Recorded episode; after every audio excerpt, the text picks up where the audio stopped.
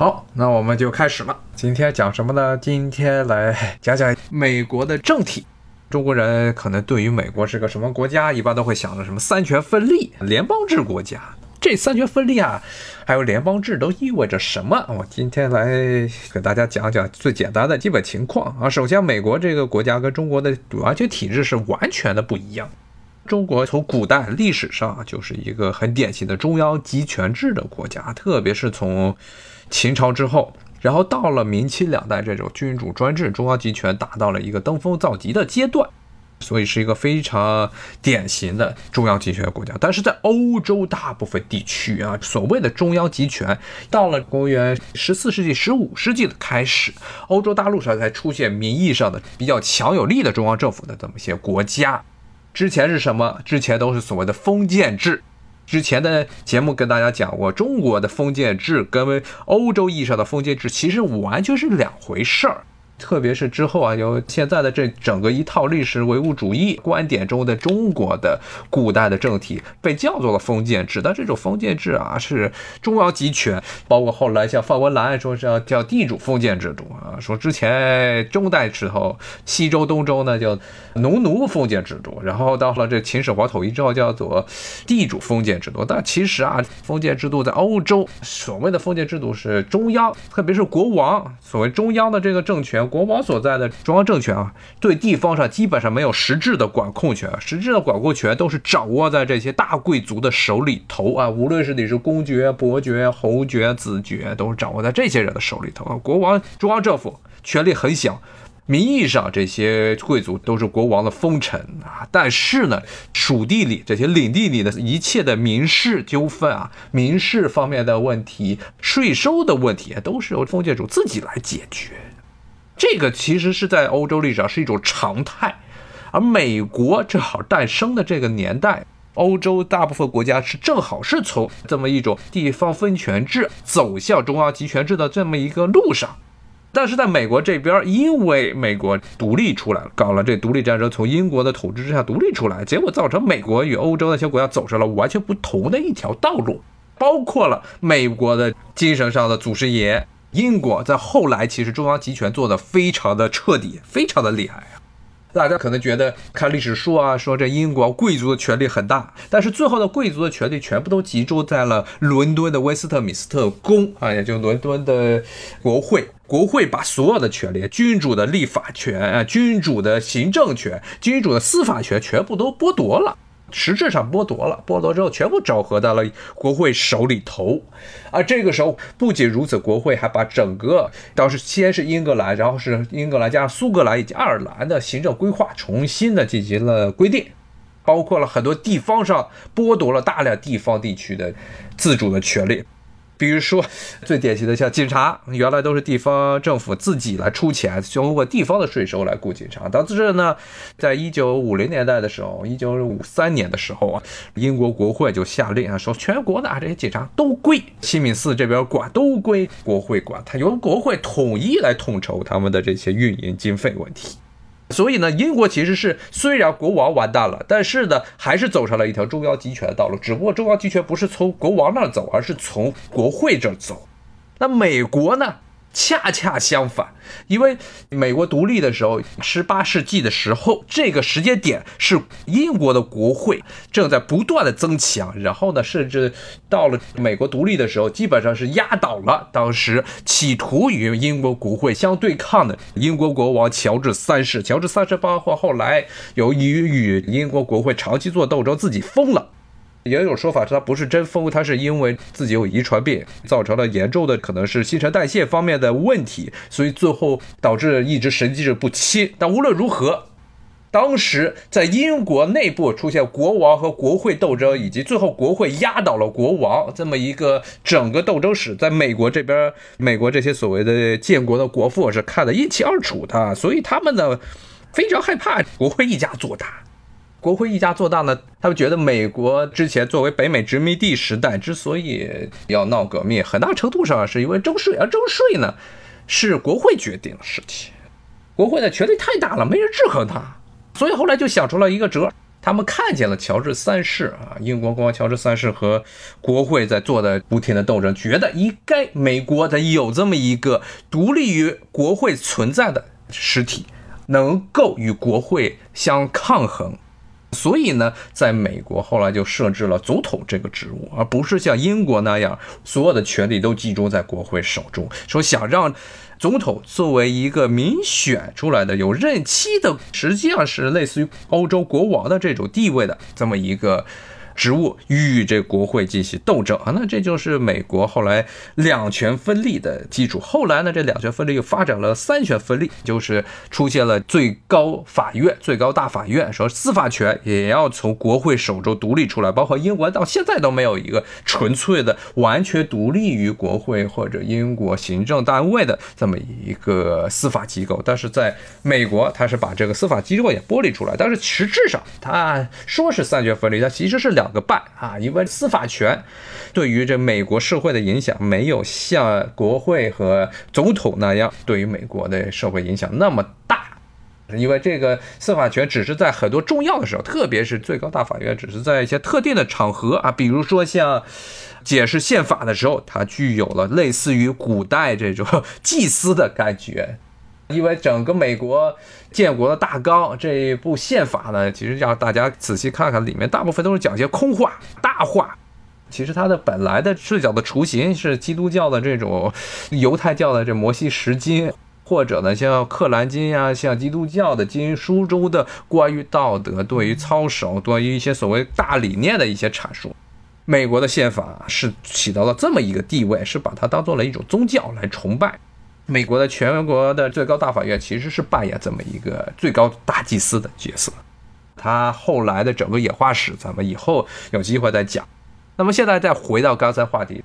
整个美国的在中央这个地方就出现了与欧洲其他国家非常不一样的道路，就所谓的三权分立，特别是行政权和立法权的撕裂。造成了后来一直到延续到今天，其实上虽然美国很多政治学家认为这样可以互相制衡，但是今天的这种实际的操作可以看出来，它不是互相制衡，而是很大程度上是互相扯皮，好多事情都干不了。这是三权分立。大概说到了美国的政治的另外一个特点是联邦制，其实是欧洲封建社会的一个残余。刚才说了。欧洲这些国家，一直到十六世纪、十七世纪的时候，还是地方上一大堆的封建主，这些封建主不听中央的管。美国它其实建立的时候也是这么一个情况，而且美国比欧洲的情况更加复杂，因为美国最早是十三个独立的殖民地，他们每一个殖民地独立出来，联合起来建立的所谓的美利坚合众国。那么这些殖民地以前。以前是怎么形成的？以前都是英国国会通过英国国王授予的所谓的特许经营权，允许在这边弄一块地，把这块地圈起来。然后很多的时候呢，这十三个殖民地，它的殖民官员都是国王的亲信，国王或者跟国会有关系的人，直接把你派过来。所以他们之间，这十三个殖民地之间实际上是互不干涉的、互不干预的，有点类似于欧洲古代的这种封建制度。所以当他们起来这闹革命可以啊，要把这个英国的统治给推翻了。但是呢，之后就出现一些问题啊，这些殖民地互相都看不起，然后互相又出现了严重的争议，说我们政府应该是怎么样去处理这些殖民地方面事？这些殖民地各个殖民地都都认为自己是一个独立的国家。这种 有点像什么呢？有点像中国辛亥革命之后各个省闹独立，闹独立之后，包括后来很长一段时间呢，还非常盛行的一个，就学美国这一套，叫联省自治啊这种制度，就这些省啊都是认为自己是一个独立的政治实体，我们共同推举一个盟主，但是呢，这个盟主最好不要管我们内部的事务。这种观点呢，就是之前讲过的托马斯·杰弗逊这个人，他最喜欢的，他认为美国应该有一个中央的政权，但这中央政权越弱越好啊，最好什么事儿都不要管，他只管什么事儿呢？就管两个事儿，一个是对外关系，一个是打仗，顶多呢加上一些协调各个加盟的州之间的贸易上的纠纷，这是当时最早最早关于联邦政府的这么个意愿是这样。但是呢，这一派啊，就就南方派，美国的南方派，其实指的是弗吉尼亚这边的弗吉尼亚派，是这种观点。他们都是大地主，这种大地主，他们的心情就是中央政府最好少管，我们自己的庄园最好联邦政府少管。就像古代一样，我风可借，雨可借，国王不可借。那这些奴隶主其实是想过着欧洲那些贵族的生活，但是呢，这个时候北方的这帮人啊，特别是波士顿啊、纽约这些大城市的这些人，希望能有一个更加强有力的中央政权，能够协调每一个州之间关系。而且北方的很多的州都是有严重依赖对外贸易。他们需要有这么一个能够把所有的州统一起来、统一协调啊的这么一个组织，包括当时啊北方的很多的这些城市里的北方城市里出来的人，比如说像汉密尔顿这样的人，他就认为欧洲这边都已经走上了这么一种中央集权的道路。中央政府的实力非常大，而且呢，在这个时候，在美国独立之后，南北双方在讨论美国政府的中央政权的具体的形式的时候，欧洲这边又出了两个很重要的事情，一个呢，就是神圣罗马帝国啊，基本上到了这个美国快独立的时候，已经是名存实亡了。一七七零年代、一七八零年代的时候，名义上是这些国家都奉奥地利的哈布斯堡王室作为共主，当时内部呢都互相的。互相独立，还有一个在哈布斯堡王室都控制不了的北方的政权，像普鲁士，名义上是哈布斯堡皇帝底下的附庸，但是呢，他甚至在去抢，偷偷去抢这哈布斯堡王室皇帝自己的领土，像现在波兰境内，以前叫西里西亚，都是普鲁士从哈布斯堡那儿抢来的。那么汉密尔顿就认为啊，这样一种制度啊，非常的挫，非常挫。你看神圣罗马帝国托马斯杰夫逊他所希望的。美国联邦政府，美国的政府应该是什么样？其实他的那种想法就是一个类似于神圣罗马帝国那样，有一个名存实亡的中央政权。其实地方每一个州都是互不干涉，各自为政啊。那这种情况最后，按照北方他们这些汉密尔顿为代表的，像约翰亚当斯、汉密尔顿这些人，他们代表的就所谓的联邦党。联邦党就认为需要建立一个强大的中央政权。对外，特别是对外关系的时候非常强力，这样的话才能够赶上欧洲当时当时的步伐。刚才说了是有两个大事，一个是神圣罗马帝国衰落，衰落到了这个时候，一七八零年，再过二十年，神圣罗马帝国就被拿破仑强行的解散了。拿破仑当时击败了奥地利的皇帝弗朗兹。这样我一看，这什么烂玩意儿啊！整个圣罗马帝国名义上是一个国家，但是呢，但是呢，其实是内部四分五裂。他该把它解散，解散之后自己建立了一堆的小的卫星国、缓冲国，什么威斯特伐利亚王国。然后另外一个很重要的事件，就波兰。波兰其实也是一个巨大的反例啊。当时美国在讨论政府的形成的，应该是作为一个什么样的路上。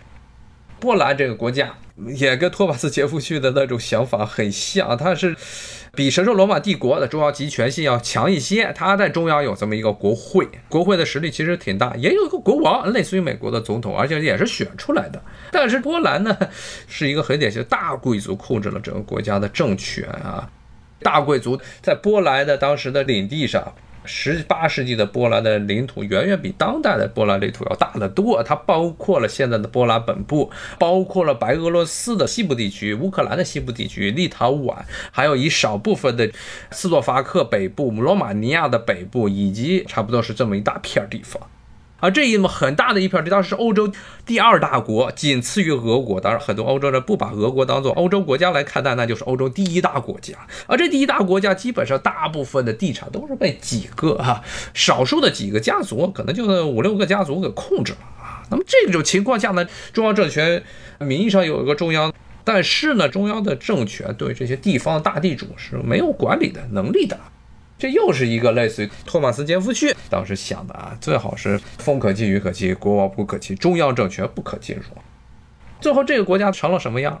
因为没有一个强有力的中央政权，不断的被周边的这些强国，哈布斯堡王室、普鲁士以及俄罗斯不断的蚕食他的土地，进行了三次瓜分，都瓜没了，分没了。所以，这种像波兰呀，包括神圣罗马帝国啊，这种反例，对于联邦党人，对这美国的北方人来说啊，是一个很重要的这么一个警示。所以，他们要求啊，联邦政府最好啊能够把权力要更多一些。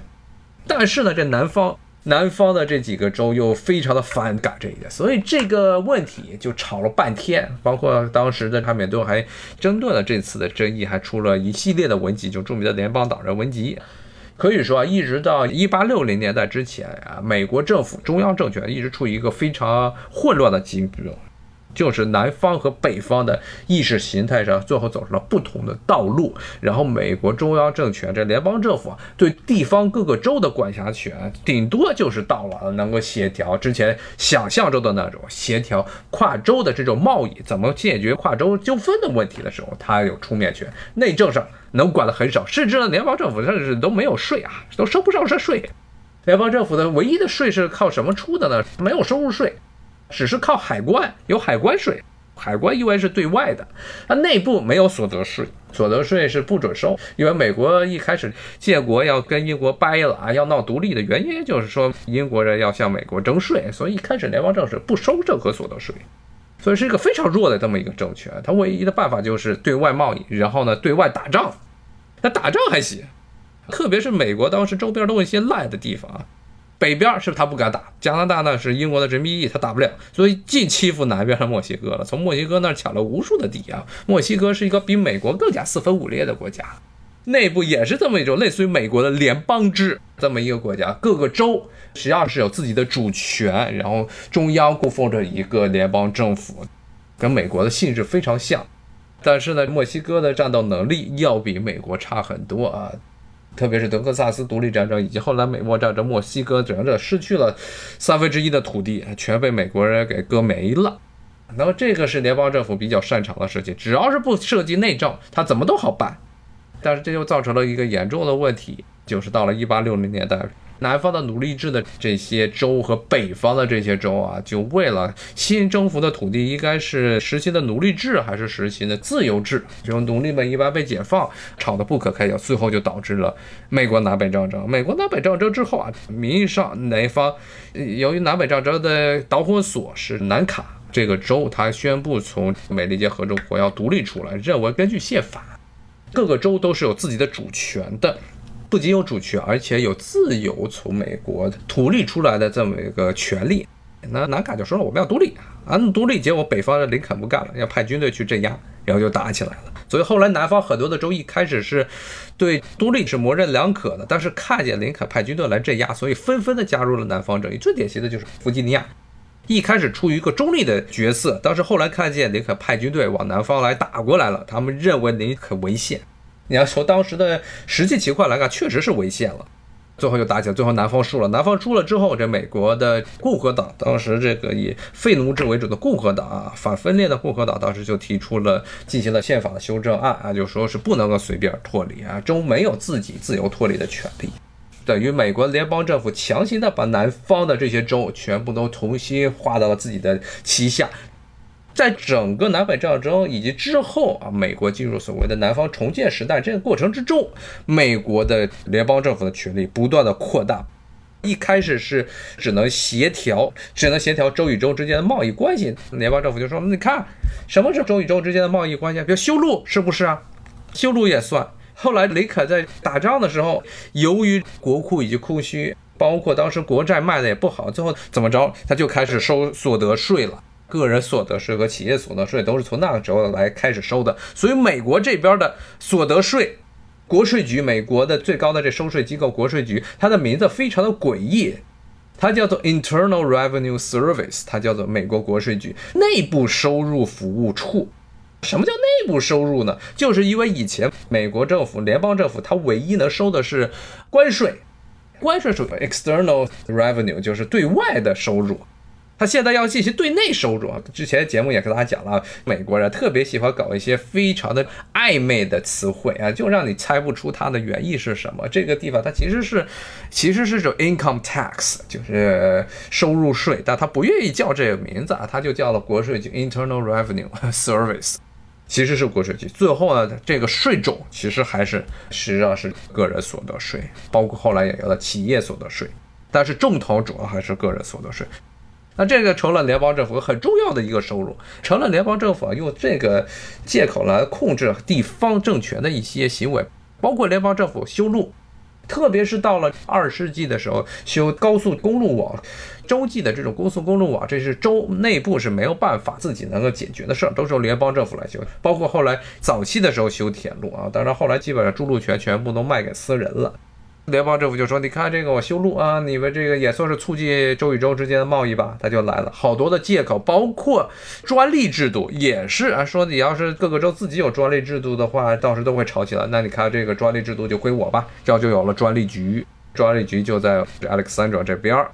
像很多当时联邦政府借口协调州与州之间的贸易关系，把很多州内的本来的主权领域的东西全部都弄到了联邦政府这个地方。但是呢，一直到今天，州内还是坚持保留了一些，他们认为是至关重要，能彰示各个州拥有自己的主权的一些象征。比如说，教育权是在州手中，然后地方的财政权啊，一般州的财政是要分为联邦政府拨的和地方政府拨的，绝大部分啊，像这些州内的一些行政输出啊，基本上都是州内收入来拨，治安。都是州内自己来管，然后每个州有自己的独立的一套的州内的法律，治安法。它联邦有一个联邦的很多法律，但是州内治安法和州内的很多商法呀、民法呀，还有这些刑法呀，每个州都不一样，而且每个州都不一样，每个州都有自己的规定，包括对律师都有自己的考核，甚至每个州的法律制度、法律体系还不尽相同。有些州解说，我们看这些美剧中经常会说的陪审团制度。陪审团其实不是每个州都有的，而且每个州对于陪审团的定义是什么样规模叫做陪审团。陪审团一般分为两种：大陪审团，最后后来决定判决的陪审团。那么什么时候有大陪审团？什么时候后面的陪审团什么时候出现？每个州的定义还不太一样啊，甚至呢，包括还有一个州，它的法律体系跟所有的州，包括跟联邦政府都不一样。它又是之前我节目中经常提到的路易斯安那州，因为路易斯安那原来是法国殖民地，它实行的是大陆法，它实行的是大陆成文法，然后别的地方都实行的是所谓的习惯法，叫英美法系。路易斯安那这个州实行的是大陆法系。是一个非常特别的一个这么一个州，但是从这一点就可以看出来，州内还是有相当大的独立性。它什么东西它没了，它没有自己的国防权，它有所谓的所谓的国民自卫队。但国民自卫队其实是联邦政府和州政府合作同时领导，主要是州内可以调所谓的国民自卫队，但是这国民自卫队要是美军美国的武装部队这边说不让调，州政府也调不动啊，是这么一个情况。然后呢，州内的很多的权利，包括征税的权利，其实上很大程度上是被联邦政府受到了联邦政府极大的削弱啊。包括像之前经常跟大家讲啊，美国这个联邦政府是怎么在地方有这么多自治权的情况下，能够有效的控制住地方政府？当然，现在看起来其实也是控制不太好。那以前，特别是一九九零年代之前，联邦政府能管得住地方政府的一个原因就在于啊，美国的个人所得税、联邦政府的收入，包括各种工资税。什么是工资税呢？比如说像发工资要交所谓的社安税，要交社安税，还要交所谓的 Medicare 的税，这个是专门给老年人六十五岁老年人做的医保税，这些税联邦政府收。地方政府收不上来，它地方政府没有办法收，而且地方政府的所得税的税率也要低于联邦政府。联邦政府的其实是美国的这些所得税其实还是比较重的啊，最高一级是百分之四十，每年都不等。好像特朗普上来之后，唯一的好处，特朗普给税稍微减了一点儿。这个是特朗普上来之后啊，对于普通人来说，特别中产阶级来说，还算做了一个比较好的事情。当然了，牺牲也是非常大，代价就是联邦政府的收入大幅度的减少。出现更加严重的财政危机。对于个人来说，你要只是看这两年短短两年收入啊，那这两年的收入确实是税负要少一些。民主党征的税比较狠，不愿意交那么多的税，各种杂七杂八的费用，还包括之前跟大家讲的有一个四零 K 这玩意儿啊，四零 K 这玩意儿是所谓的税前收入，它税前你要把每次工资打出来之后，在你扣税之前，先把这钱全部都挪出来作为税前收入，这部分钱你自己没办法用。全部都放在一个养老金账户中统一管理，自己无法随时挪用，出了事儿你都拿不出来。每个月能拿到手的、拿到手的钱啊，也就他每个月名义上工资的差不多三分之二左右，可能还不到三分之二，可能不到三分之二的钱。所以呢，这百分之三十工资所得税，然后再加上 Medicare 的工资税，包括了社安税，加起来是很大的一笔，非常多。而且呢，说实话，像刚才说的所谓的社安税还有 Medicare 这税，普通的美国人，特别是中产阶级家庭是不期待用自己老了之后会用那个东西的。为什么呢？是安税，大概是我看现在是几个点，两个点还是三个点？百分之三还是百分之多少？交上去之后。全世界的这种社保基金都出现的一个问题，就是亏空现象极为严重，基本上就是抢年轻人的工资来给现在的老年人进行养老。就算是这样，这养老金还是这一部分的涉安税是非常不够用的。现在的这个涉安税啊，按照目前的税收的这些第一来看，要是到了五十五岁，美国人一些人就开始退休，但是大部分人是六十五岁普遍的开始退休。为什么要说？就是因为老了之后很一身的病，很多麻烦的事儿都需要用钱，所以当时出这涉安基金的初衷是在于此。结果呢？涉安税根本就没有多少钱，所以大家呢，其实对于中产阶级家庭来说都是心知肚明的。这税啊，就是交了之后啊，挪给现在的急需用的这些老年人用啊。所以现在的很多这些年轻人非常的不满，认为工资里扣的钱，到我们老了之后还不一定能够有呢。因为美国的其实人口，你看是缓慢增长，但是增长的主要多的是拉美裔的人多啊，白人和黑人涨的幅度不是很高，而亚裔是涨的幅度最慢的。特别是中国人在美国的华裔涨的幅度最慢的。我看这有听友刚才说新冠死老人，他们可能暗中有那啥。其实 现在确实有这么一种思潮啊。从新冠肺炎刚刚在美国爆发的时候就是这样，很多的年轻人说巴不得这批老头最好能早点死，这样的话年轻人以后的税负会少一点。跑题跑远了，今天就跟大家讲到这里啊，咱们明天在同一时间再继续聊聊。美国整个政治体制啊，联邦制和分权制。好，谢谢大家，拜拜。